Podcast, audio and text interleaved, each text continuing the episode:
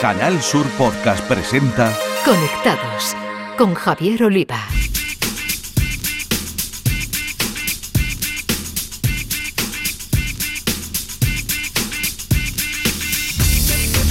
Bienvenidos, conectados. Os traemos un día más la actualidad del mundo de las nuevas tecnologías de la información y la comunicación, nuestro epicentro Andalucía y desde aquí el resto del mundo a través de la red.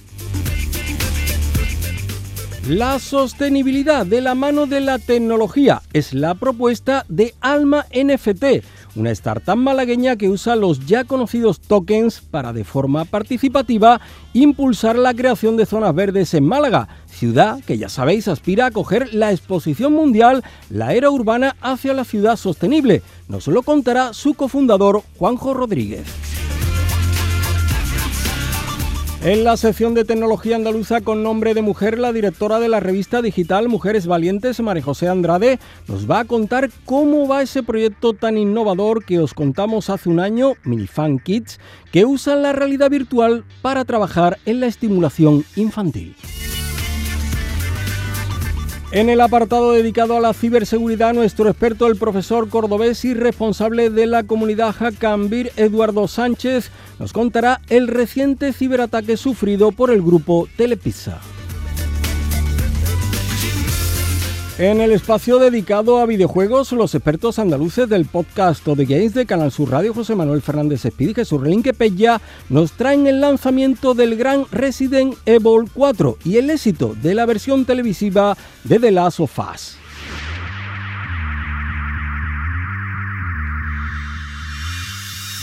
Las novedades y cambios en las redes sociales nos las acercará el consultor de redes y responsable de los Instagrames de Cádiz, José Ruiz, que nos traslada nuevas funcionalidades de Instagram y también de Twitter.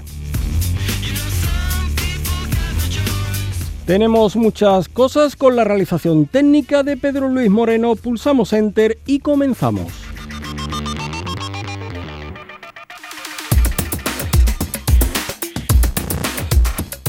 Corren tiempos de sostenibilidad, una palabra que hoy se usa para casi todo. Alma NFT es una startup afincada en Málaga que le ha querido dar un sentido real al término, tan simple y a la vez tan a contracorriente hoy día como es plantar árboles. ¿Y qué papel juega la tecnología en esta ecuación? Juanjo Rodríguez es cofundador de Alma NFT. Juanjo, un placer y bienvenido a Conectados. Hola, ¿qué tal? Muy buenas, encantado de estar aquí con vosotros. Igualmente. Juanjo Rodríguez, junto a María José Márquez, ambos andaluces, crean Alma NFT. Es el único proyecto en España que usa los tokens no fungibles, los NFT, posibles con la tecnología blockchain, para impulsar la creación de zonas verdes, en este caso en Málaga. Es así, ¿verdad, Juanjo? Correcto. Javier, eh, ¿te imaginas ser dueño de un trozo de Internet y al mismo tiempo contribuir a la creación de zonas verdes en las ciudades. Bueno, pues eso realmente es lo que, lo que hace Alma NFT, que es un proyecto que une arte digital, tecnología y medio ambiente, como bien has dicho, de una forma eh, nunca vista antes en, en nuestro país. Y nuestro proyecto nace con un propósito muy sencillo que es crear zonas verdes urbanas de una manera innovadora y sostenible. Entonces, ¿qué problema es el que queremos eh, solucionar? Pues el principal problema eh, realmente no es plantar los árboles, como mucha gente pueda pensar, sino es asumir el coste de mantenimiento de las plantaciones. Entonces, existen muchas iniciativas para hacer frente a este problema, como todos sabemos, eh, pero fallan, en nuestra opinión, porque no son sostenibles en el tiempo. Entonces, Alma NFT es una solución a este problema y lo que hacemos es, a través de los NFTs, como has comentado, que eh, son activos digitales únicos, replicables e inmutables, como todos sabemos, eh, pues al final esto significa que gracias a los NFTs puedes ser propietario de un trozo de Internet, eh, en nuestro caso a través de una obra de arte digital única que no puede ser copiada ni puede ser falsificada. Entonces, para hacer posible el proyecto y responder a tu pregunta de qué, qué es Alma NFT, invertimos parte del capital recaudado con la venta de los NFTs en tecnología innovadora que permite que se puedan reinvertir los beneficios en el mantenimiento de las zonas verdes, haciéndolas autosostenibles. Entonces, eh, cualquier persona puede formar parte del proyecto, incluso si no tiene conocimiento sobre tecnología. todo el mundo puede contribuir a través de diferentes formas, como puedan ser, por supuesto, más allá de la compra de los NFTs, pues con la compra de merchandising, realizando donaciones voluntarias o incluso patrocinando el proyecto. Y, bueno, esto es a grosso modo nuestra propuesta. Todo tiene un sentido en este proyecto. El objetivo es plantar 2.027 árboles mediante la venta de 2.027 NFT, que es a la vez el año en el que Málaga opta a acoger la exposición mundial La era urbana hacia la ciudad sostenible. Es así, ¿verdad? Exacto, nuestra meta eh, es, eh, es, ambiciosa y es, como bien dices, recaudar, en este caso, eh, son más de 600.000 euros para plantar y mantener al menos y digo al menos, eh, 2027 árboles, en alusión, como bien has dicho, a la candidatura de la, de la ciudad de Málaga para la Expo 2027 eh, y de manera sostenible en el tiempo. Para ello lo que hemos es lanzado una colección de 2027 NFTs, eh, porque por cada NFT nos comprometemos a plantar y a mantener eh, un árbol. Los propios NFT, al ser elementos digitales, no dejan huella de carbono, son en sí mismos sostenibles. Exactamente. Nosotros eh, los hemos lanzado en la blockchain de Polygon, que a finales del año pasado, perdón, a mediados del año pasado, eh, se comprometió a ser carbono neutral y también estamos asociados con una DAO que lo que hace es compensar la huella de carbono de cada una de las transacciones directamente a través de Polygon, pero además, y esto es un añadido que ofrecemos sobre todo a las empresas que quieran formar parte del proyecto, nosotros ofrecemos la posibilidad de ayudarles a compensar y certificar su huella de carbono a través de proyectos de compensación y recibir un certificado blockchain que demuestre transparencia y compromiso eh, con la ciudad y con el proyecto, porque al mismo tiempo que ellos eh, pueden reforzar su estrategia de RSC y la de marketing, eh, se posicionan como una empresa innovadora y transparente, mientras que contribuyen a la creación de zonas verdes en Málaga por lo que pensamos que es un win-win-win para todas las partes. Un uso verde de la tecnología frente a otras formas menos sostenibles de desarrollo tecnológico. Supongo que no siempre la tecnología queda en tan buen lugar con el planeta, ¿no?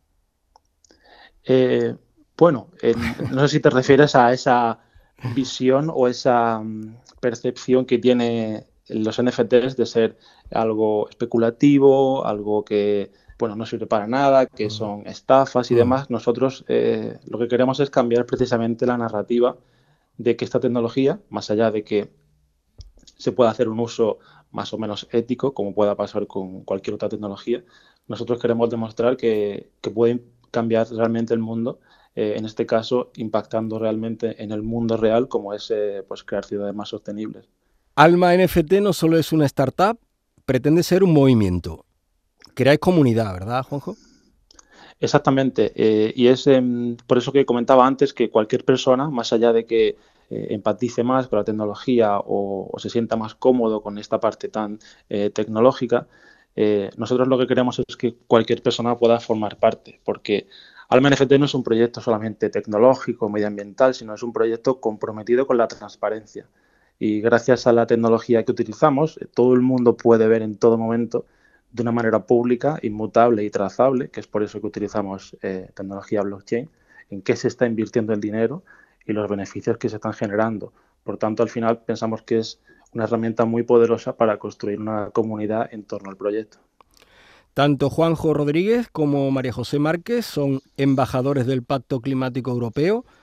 ¿Qué misión tenéis encomendada como tales, Juanjo?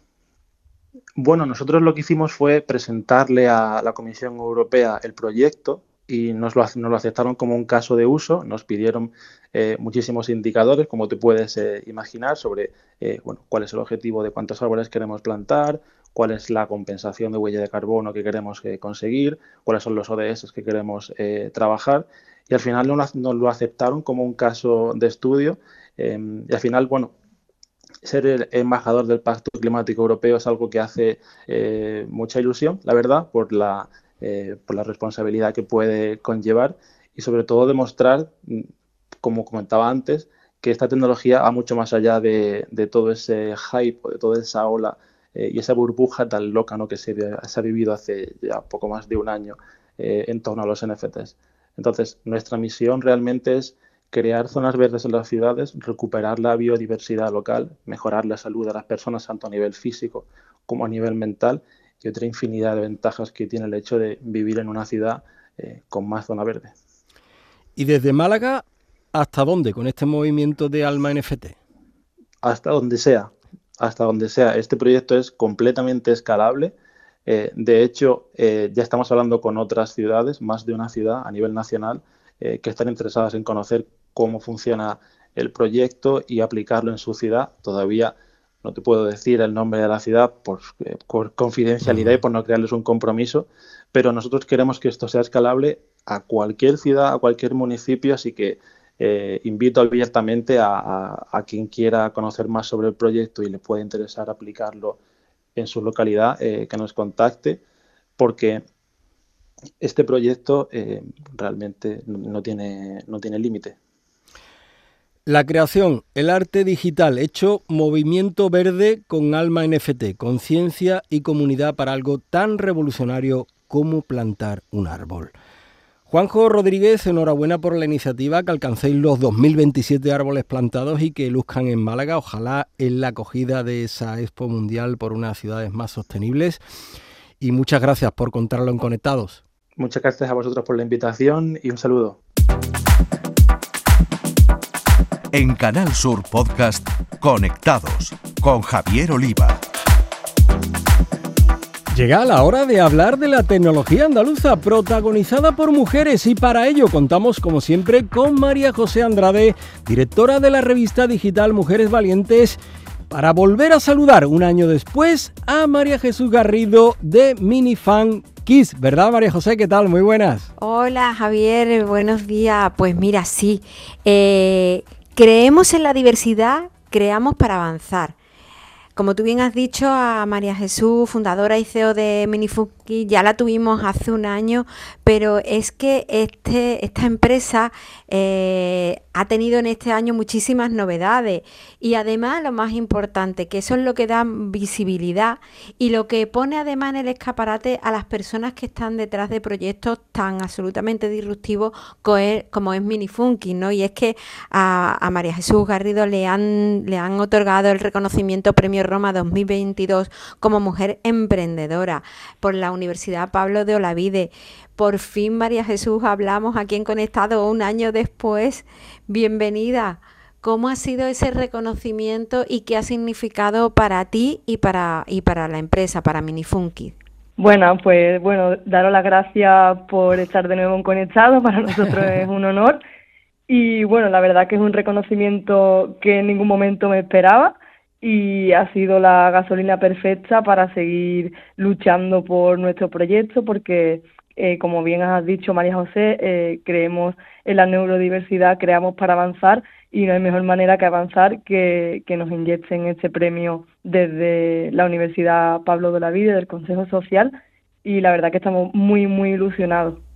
Pero María Jesús, eh, vosotros además seguís avanzando, como bien dice vuestro lema. Ahora todo el mundo habla del metaverso y quien no está en el metaverso, por lo visto, no existe. ¿Qué es lo que estáis atrayendo vosotros hacia Minifunky y de qué manera os estáis vosotros sumergiendo en ese universo al que llamamos metaverso? Bueno, nosotros desde 2008 que iniciamos con todo el tema de la realidad virtual, que no deja de ser en parte el metaverso, la verdad que es una, una herramienta muy potente, sobre todo inmersiva, y en nuestro área, que es el área de la estimulación infantil, es una herramienta que, que niños con diferentes tipos de patologías o enfermedades o dificultades en el desarrollo les hace vivir una experiencia que jamás podrían vivir si no es por esta herramienta y esta tecnología y sobre todo pues avanzar en áreas del desarrollo que, para ello es muy, muy, muy estimulante. María Jesús, en Minifunky hay dos ramas principales de trabajo que son la educación y la estimulación infantil a través de las nuevas tecnologías, ¿no? la realidad virtual, la aumentada, la mixta, inversión 360. ¿Cuáles son los resultados que se aprecian desde el minuto uno cuando se empieza a aplicar toda esta tecnología a los más pequeños, a los que más lo necesitan? Pues sobre todo es hacer sentir emociones o situaciones que por su dificultades no pueden sentir o, vivenciar en su día a día, eh, estimular la creatividad, la imaginación. Tenemos casos de niños con parálisis cerebral que a nivel cognitivo están perfectos, solo que claro, el, a nivel de salida de la información del cerebro, si tienen un daño motor, pues es casi imposible que es un lápiz, pero a nivel intelectual esto igual que otro compañero. Entonces, poder dar esa facilidad de aprendizaje o de estimulación, pues eh, es un avance que, que, a nosotros nos tiene fascinado, ¿no? Y todo el día estamos investigando y creando porque, mm, vamos, tenemos bastante claro que es la herramienta del futuro para estos niños y estas niñas. Eso lo, lo, acabas de decir tú, siempre estáis avanzando, creando, investigando. María Jesús, ¿cuáles son las novedades que nos puedes contar? Porque hay veces que no se pueden contar las cosas, eso está claro. Pero ¿qué nos puedes contar que se pueda, que se pueda, que podamos conocer, ¿no? Porque eh, yo te conozco y sé que siempre andas ahí inventando. ¿Qué estás inventando ahora con tu equipo? Pues mira, estamos inventando ahora mismo que tenemos mucha demanda, tanto de profesionales del ámbito de la atención temprana como familias, de diferentes puntos geográficos. De hecho, estamos en Argentina en un centro educativo con la jungla del monodón, y estamos, estamos desarrollando una plataforma para que cualquier persona desde cualquier punto geográfico pueda acceder a nuestros recursos y estamos casi casi ahí a punto de lanzamiento y, y la verdad que está siendo apasionante. Bueno, apasionante, Javier, ¿verdad? Escuchar cómo Andalucía llega a todos los puntos del mapa. Yo cuando lo estaba diciendo María Jesús, eh, me he desplegado a mí misma aquí de manera virtual, en mi propio metaverso, ese mapa del mundo, y ya he pinchado los colores y el logo de Minifunky en Argentina. Así que a partir de ahora, María Jesús, vamos a seguir desplegando este mapa juntos y poniendo Andalucía en el mapa. Y hoy tocaba poner a Minifunky. Así que enhorabuena por todo el recorrido y por todo lo que estás haciendo y lo que estás suponiendo para muchísimas familias un proyectazo como es Mini Funky. A por más premios y a por más reconocimiento, María Eso Jesús. Es. Gracias, Muchas gracias. gracias. Gracias a vosotros. En Canal Sur Podcast, Conectados con Javier Oliva. Nuestro experto andaluz en ciberseguridad, Eduardo Sánchez, profesor de informática de la formación profesional y responsable de la comunidad Hackambir, nos va a dar todos los detalles de lo que es un ataque de ransomware, en este caso con Telepizza como protagonista. Muy buenas a todos los amigos de Conectados. Esta semana vamos a hablar de ciberataques, en este caso ataques de ransomware. Concretamente, uno que se ha producido hace unos días. El grupo Telepisa ha visto su infraestructura en las cuales ha llevado a cabo un ataque un grupo llamado Lockbit. Utilizan un tipo de malware que se llama ransomware en el cual cifran los datos y le piden posteriormente un rescate. El grupo Lockbit es un grupo cibercriminal que opera desde 2019 y lleva a cabo extorsiones dobles o triples. ¿En qué consiste esto? Primeramente, cifran los datos una vez entran en la infraestructura y posteriormente piden un rescate. Si no pagan este rescate, llevan a cabo una filtración o incluso amenazan a la empresa con hacer ataques de denegación de servicio. Es decir, echan abajo nuevamente la página web y la infraestructura hasta el momento en que paguen. ¿Por qué se producen este tipo de ataques en las empresas de ransomware? Muy sencillo. Al final, las infraestructuras tan grandes siempre tienen algún fallo de seguridad. Consiguen entrar mediante algún puerto de escritorio remoto, algún correo electrónico que un usuario con pocos conocimientos ha ejecutado o cualquier otra vulnerabilidad por puertos que tienen abiertos con versiones que no están actualizadas. Por eso la importancia de pasar auditorías de seguridad a todas nuestras infraestructuras para ver los posibles vectores de ataque. Eh, este es un tipo de ataque el cual sufren muchas, muchas empresas y cada vez más nos encontramos organizaciones públicas, como hace poco también lo sufrió el SEPE. Nos encontramos en un panorama en el cual no solamente hay que tener medidas reactivas, es decir, una vez que nos cifre la información, tomar medidas de seguridad, sino que tenemos que previamente tomar medidas proactivas.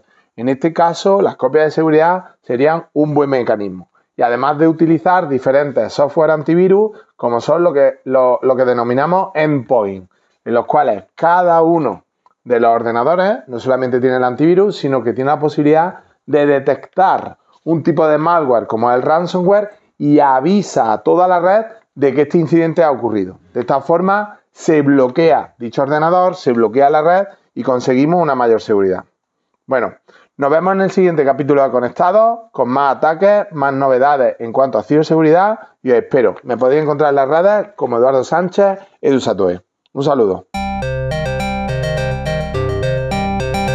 Nuestros gamers andaluces integrantes de Todo Games, el podcast dedicado a videojuegos y Sport de Canal Sur Radio, José Manuel Fernández Espíritu y Jesús Relinque Pella, nos cuentan ahora todo lo que hay que saber de un excepcional videojuego ya en el mercado, como Resident Evil 4, y del fin de la primera temporada de la serie que ha versionado el conocido The Last of Us. Jugadoras, jugadores, bienvenidos. En el programa de hoy vamos a hablaros de un juego más que esperado y que llega a nuestras tierras para llevarnos precisamente a tierras españolas. Estamos hablando, por supuesto, de Resident Evil 4. Bueno, ya sabemos la dinámica que está llevando a cabo Capcom con una de sus franquicias más rentables, Resident Evil. Está presentando entregas clásicas como Resident Evil 2 y 3 con un aspecto formidable, más que capaz de mantener la esencia de aquellos grandes clásicos que vieron la luz en la primera PlayStation y remozándolas a la altura de lo que se espera de una gran producción de hoy día. En esta ocasión, y después de un Resident Evil 8 más capañado, nos vienen con el que bien podría ser el juego más esperado de esta serie de resurrecciones, Resident Evil 4. Para los que no jugaron el clásico, ¿dónde nos lleva la historia? Pues esto ocurre seis años después de la catástrofe biológica de Raccoon City, la que vivimos de primera mano en Resident Evil 2. El protagonista de aquella historia, el agente Leon S. Kennedy, ha sido enviado a rescatar a la hija del presidente. Siguiendo su rastro, llega a una apartada población europea donde sus habitantes sufren un mal terrible. Y como en el clásico, nos estamos refiriendo a España, a un pueblo recóndito de esos a los que el GPS no nos lleva. Y es que así comienza esta historia de un arriesgado y terrorífico rescate que revive de manera perfecta el clásico de 2005. ¿Qué se puede decir de tamaño juegazo? Pues que es todo lo que podría esperar el fan y no fan, un juego rotundo, que muestra unos niveles de calidad difíciles de ver en los grandes productos del género, porque Capcom sigue en la ola de grandeza que caracteriza la práctica mayoría de sus lanzamientos, lo de este remake es indiscutible. Gráficos increíbles, una tensión brutal, un tratamiento del sonido escalofriante y además, y sin querer romperle la sorpresa a nadie, Resident Evil 4 se permite el lujo de sorprender a los viejos jugadores. Hay detalles nuevos, otros que cambian radicalmente. En fin, es difícil, con una jugabilidad dura pero sensacional, y unos valores de producción de los que no hay. Por ello y por mucho más, Resident Evil 4 es sí o sí el auténtico imprescindible del momento. Cambiamos ahora de tercio para hablar de lo que ha sido un éxito tremendo en televisión. Hablamos de The Last of Us, de la primera temporada, sus nueve episodios que han pasado volando en la cadena HBO, con una exquisita fidelidad al juego y a la trama original. Y las actuaciones por parte de Pedro Pascal y de Bella Ramsey han sido sublimes, eh, bueno, superando cualquier expectativa que pudiéramos tener. Y ya se disparan todos los rumores habido y por haber eh, al respecto de lo que será la próxima temporada. Próxima temporada que cuando se emita, pues dentro de un tiempo, eh, se basará en la historia, en la trama de, The Last of Us parte 2. un juego, bueno, pues mucho más extenso en lo que es hablando en términos de argumento y bueno, pues con temas muy peliagudos, sin hacer spoiler, que no, vamos a entrar en ello, pero veremos cuando se emita en televisión. Lo que comentan tanto Craig Massin eh, como Neil Druckmann, los dos eh, showrunners principales de la serie, es que será más de una temporada eh, lo que cubrirá, digamos, el argumento de la segunda entrega. Así que bueno, pues de aquí a que se estrene esa segunda temporada estaremos haciendo cábalas acerca de qué se representa en la serie y qué no.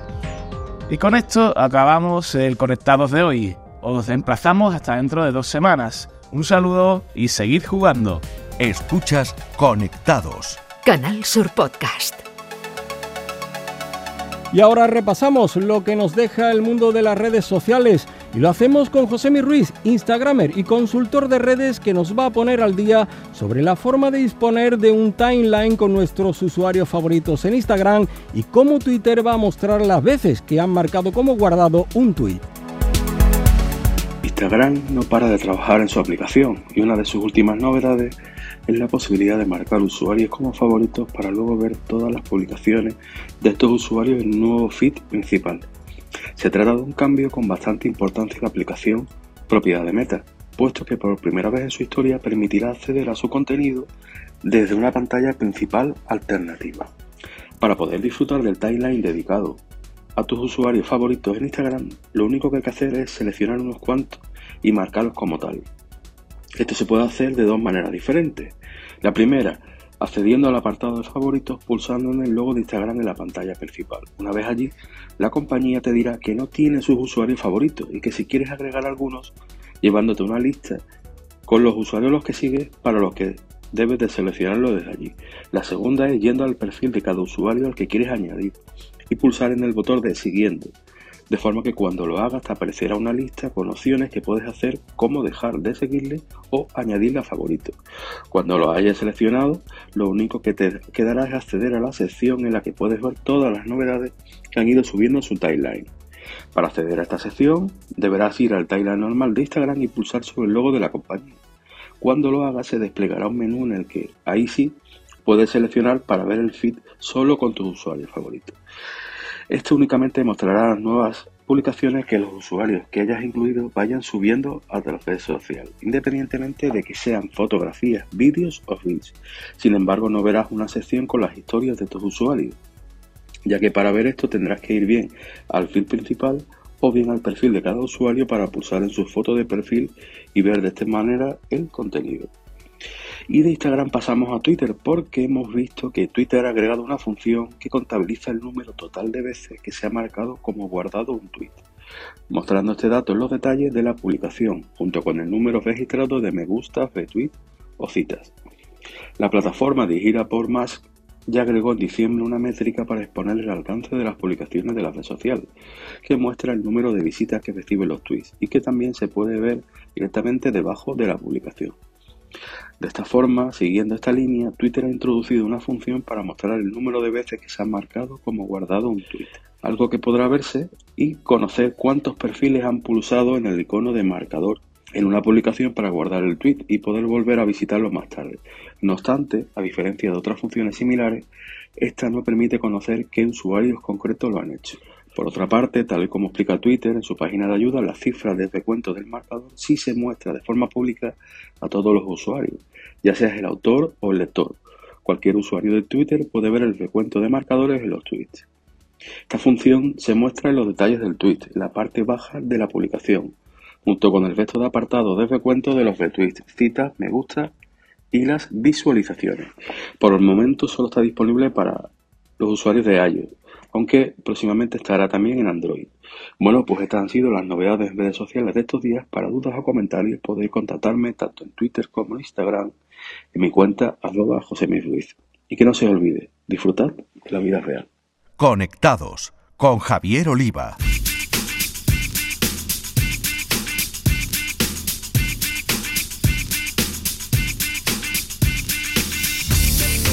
Es hora de terminar, ya sabéis que cada dos semanas tenéis una nueva entrega de Conectados en la plataforma de podcast de Canal Sur Radio, en Spotify o en Google Podcast, entre otras. Así que os pedimos que os suscribáis en algunos de estos canales. Hasta entonces a todos, feliz vida virtual.